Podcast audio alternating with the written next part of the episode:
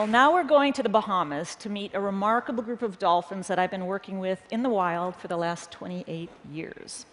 Now, I'm interested in dolphins because of their large brains and what they might be doing with all that brain power in the wild. And we know they use some of that brain power for just living complicated lives. But what do we really know about dolphin intelligence?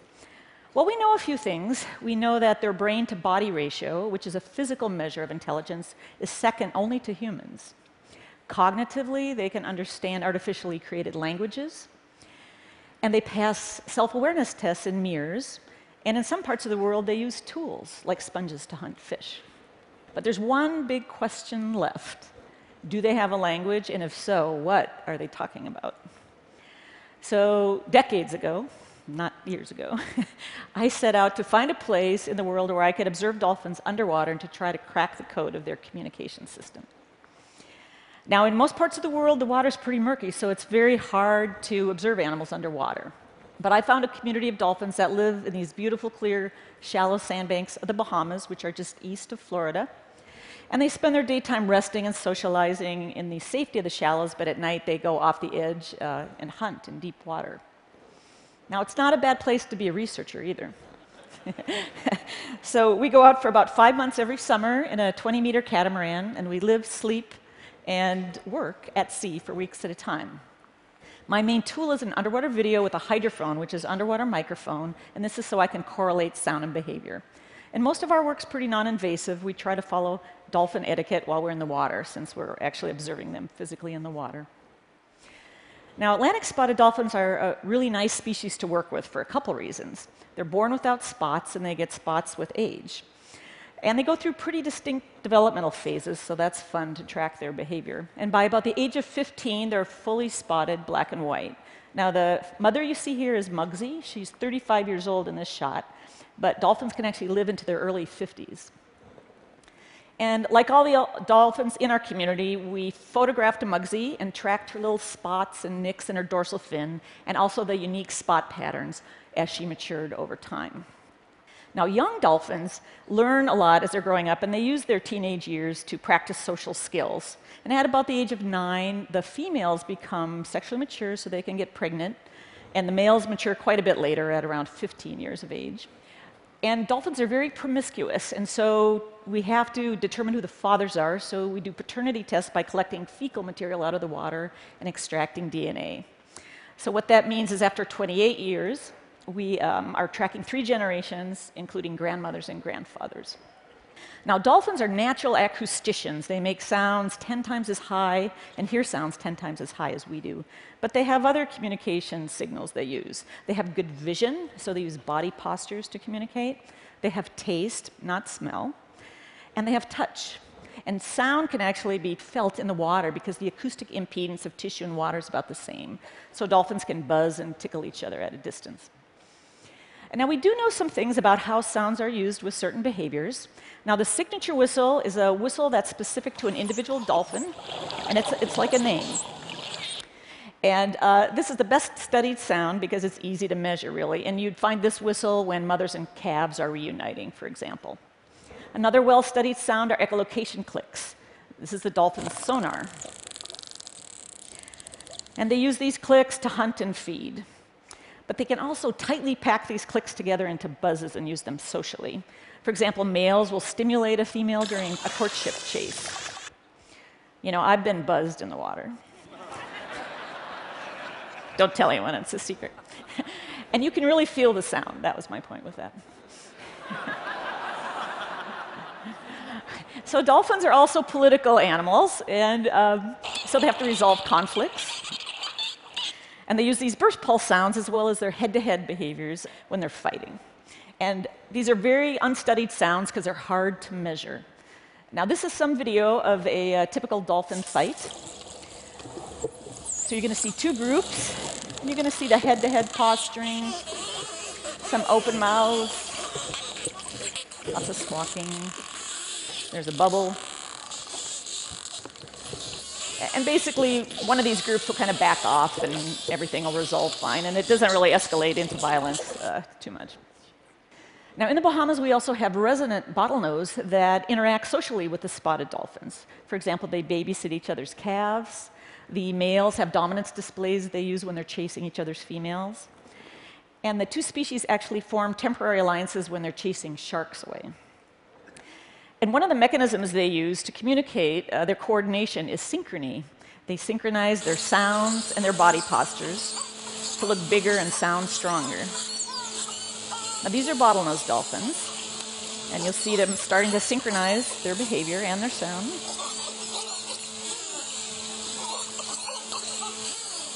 You see they're synchronizing with their partner as well as the other dyad. I wish I was that coordinated. Now, it's important to remember that you're only hearing the human audible parts of dolphin sounds, and dolphins make ultrasonic sounds, and we use special equipment in the water to collect these sounds. Now, researchers have actually measured whistle complexity using information theory, and whistles rate very high relative to even human languages. But burst pulse sounds is a bit of a, a mystery. Now, these are three spectrograms. Two are human words, and one is a dolphin vocalizing. So just take a guess in your mind which one is the dolphin. Now, it turns out burst pulse sounds actually look a bit like human phonemes. Now, one way to crack the code is to interpret these signals and figure out what they mean, but it's a difficult job, and we actually don't have a Rosetta Stone uh, yet. But a second way to crack the code is to develop some technology, an interface to do two way communication. And that's what we've been trying to do in the Bahamas and in real time. Now, scientists have used keyboard interfaces uh, to try to bridge the gap with species, including chimpanzees and dolphins. This underwater keyboard uh, in Orlando, Florida, at the Epcot Center, was actually the most sophisticated ever two way interface designed for humans and dolphins to work together under the water and exchange information. So, we wanted to develop an interface like this in the Bahamas, but in a more natural setting. And one of the reasons we thought we could do this is because the dolphins were starting to show us a lot of mutual curiosity. They were spontaneously mimicking our vocalizations and our postures, and they were also inviting us into dolphin games. Now, dolphins are social mammals, so they love to play, and one of their favorite games is to drag seaweed, or sargassum in this case, around. And they're very adept. They like to drag it on, drop it from appendage to appendage. Now, in this footage, uh, the adult is Carol. She's 25 years old here, and this is her newborn, Cobalt, and he's just learning how to play this game. She's kind of teasing him and taunting him. He really wants that sargassum. Now, when dolphins solicit humans for this game, they'll often sink vertically in the water and they'll have the little sargassum on their flipper and they'll sort of nudge it and drop it sometimes on the bottom and let us go get it. And then we'll have a little seaweed away game. But when we don't dive down and get it, they'll bring it to the surface and they'll sort of wave it in front of us on their tail and drop it for us like they do their calves. And then we'll pick it up and have a game. And so we started thinking, well, wouldn't it be neat to build some technology that would allow the dolphins to request these things in real time, their favorite toys? So the original vision was to have a keyboard hanging from the boat attached to a computer, and the divers and dolphins would activate the keys on the keypad and happily exchange information and request toys from each other. But we quickly found out the dolphins simply were not going to hang around the boat using a keyboard. they got better things to do in the wild. They might do it in captivity, but in the wild.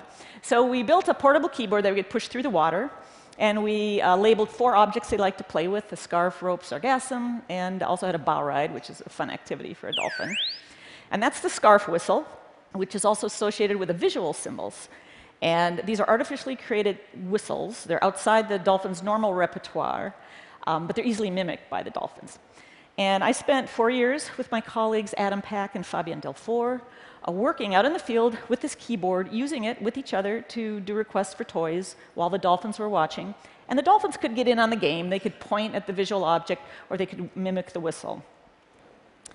Now, this is video of the, a session. The diver here has a rope toy, and I'm on the keyboard on the left, and I'm about to. I've just played the rope key, and that's the request for the toy from the human. So I've got the rope, I'm diving down, and I'm basically trying to get the dolphins' attention because they're kind of like little kids. You have to keep their attention. I'm going to drop the rope, see if they come over. And here they come. And they're going to pick up the rope and drag it around as a toy. Now, I'm at the keyboard on the left, and this is actually the first time we tried this. I'm going to try to request this toy, the rope toy, from the dolphins using the rope sound. See if they might actually understand what that means. That's the rope whistle. Up come the dolphins and drop off the rope. well. So this is only once. You know, we don't know for sure if they really understand the function of the whistles. Okay, so here's a second, second toy in the water. This is a scarf toy, and I'm trying to lead the dolphin over to the keyboard to show her the, the visual and the acoustic signal. Now this dolphin, we call her the scarf thief because over the years she's absconded with about 12 scarves. In fact, we think she has a boutique somewhere in the Bahamas. So I'm reaching over, she's got the scarf on her right side. And we try to not touch the animals too much, we really don't want to over habituate them. And I'm trying to lead her back to the keyboard. And the diver there is going to activate the scarf sound to request the scarf.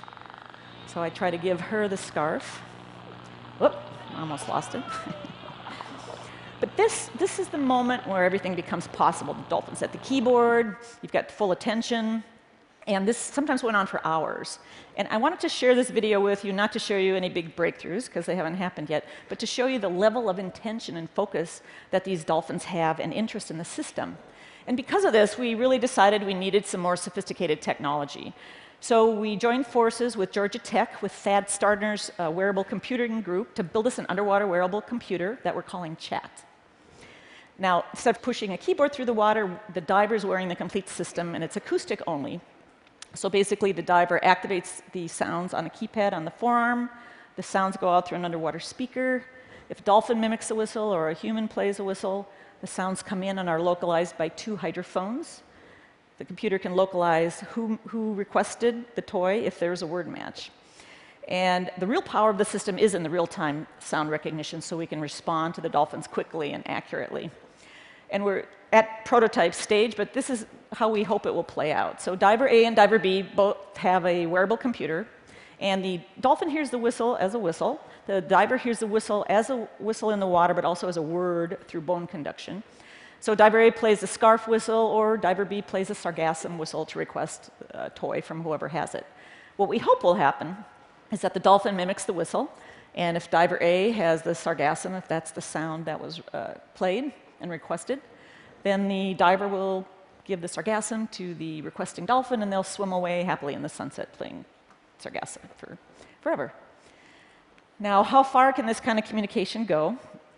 Well, chat is designed specifically to empower the dolphins to request things from us. It's designed to really be two-way. Now, will they learn to mimic the whistles functionally? We hope so, and we think so. But as we decode their natural sounds, we're also planning to put those back into the computerized system. For example, right now we can put their own signature whistles in the computer and request to interact with a specific dolphin. Likewise, we can create uh, our own whistles, our own whistle names, and let the dolphins request specific divers to interact with. Now, it may be that all our mobile technology will actually be the same technology that helps us uh, communicate with another species down the road. In the case of a dolphin, you know, it's, it's a species that um, they're probably close to our intelligence in many ways, and we might not be able to admit that right now. But they live in a quite a different environment, and you still have to bridge the gap with the sensory systems. Now imagine what it would be like to really understand the mind of another intelligent species on the planet. Thank you.